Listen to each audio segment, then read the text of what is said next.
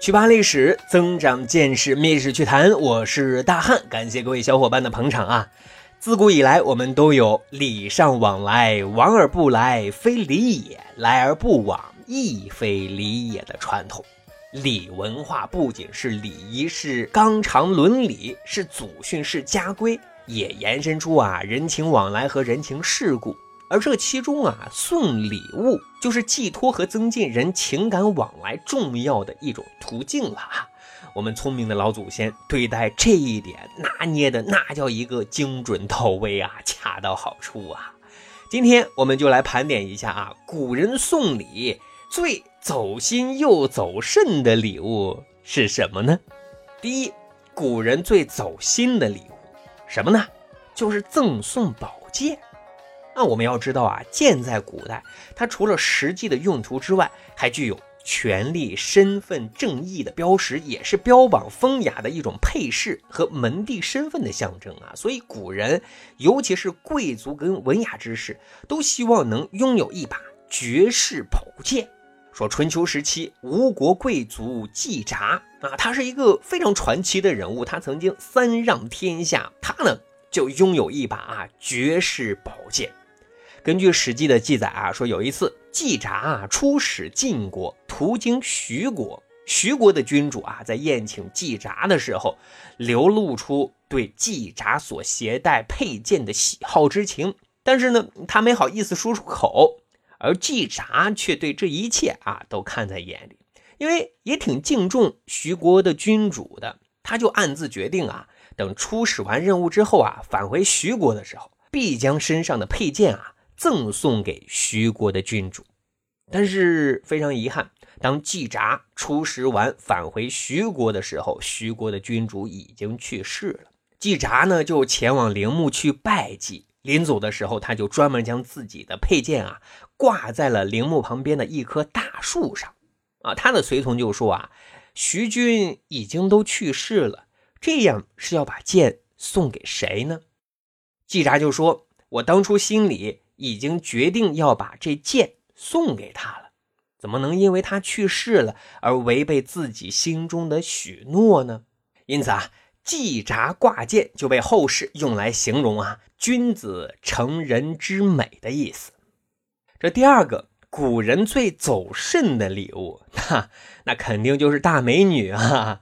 啊，古代这个就更多了，著名的，比如说送吕布貂蝉、送吴王西施啊，这些大美人都是他们的菜，喜欢的不要不要的，但结局都比较惨啊。这里咱重点扒一扒，您不太清楚的，就是戚继光给张居正送美女的故事。戚继光大伙都很熟悉啊，是抗倭名将。他跟当时的大明首府张居正关系是很铁的。而戚继光之所以敢创立戚家军，之所以功成名就而不受猜忌，其背后的大靠山那就是张居正。那当然了啊，戚继光为了增进跟张居正的情感，送礼也是经常有的。各位，您知道送的礼物是什么吗？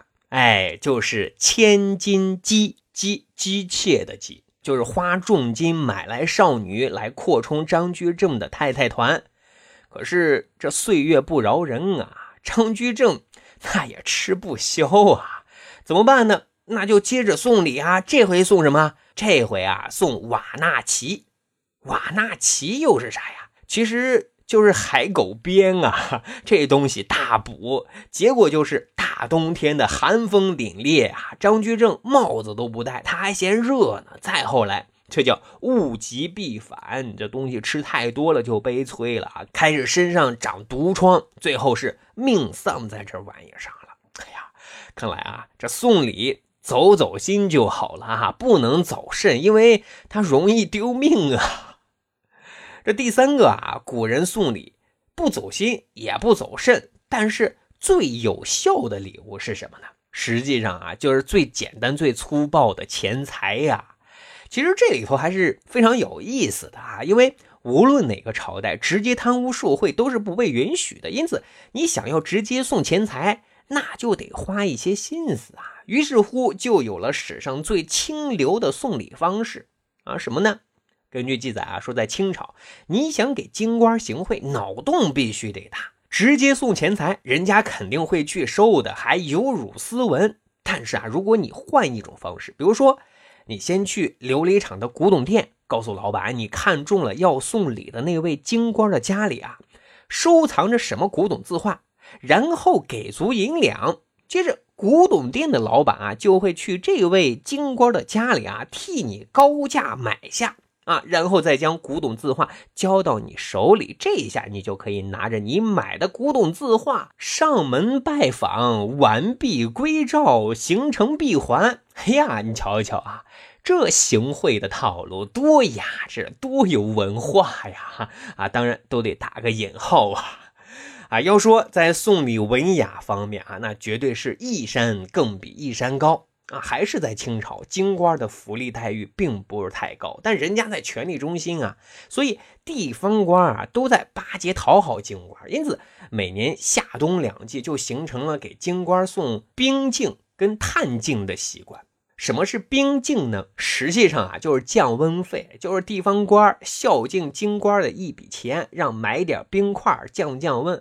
这探镜啊，其实就是取暖费，但明面上你地方官给京官发福利，哎，也不像回事啊。这怎么办呢？哎，有人就想到啊，准备了一个信封，里面啊塞上银票，装作普通信件的样子送过去。但是呢，又要跟真的信件区别开，以免收信人不解其意啊。所以要在信封上啊标注一些信息点。那写大白话，银票一百两，哎呀，肯定不行。要写的文艺一点，比如说写毛诗一部，毛诗指的就是《诗经》，也叫诗三百。这里头其实暗示的是什么呢？就是说里面有银票啊，三百两。啊，有的写的是什么秦官一座，秦官那指的是函谷关，函谷关高一百二十丈，这就是告诉你啊，信封里是一百二十两的银票啊。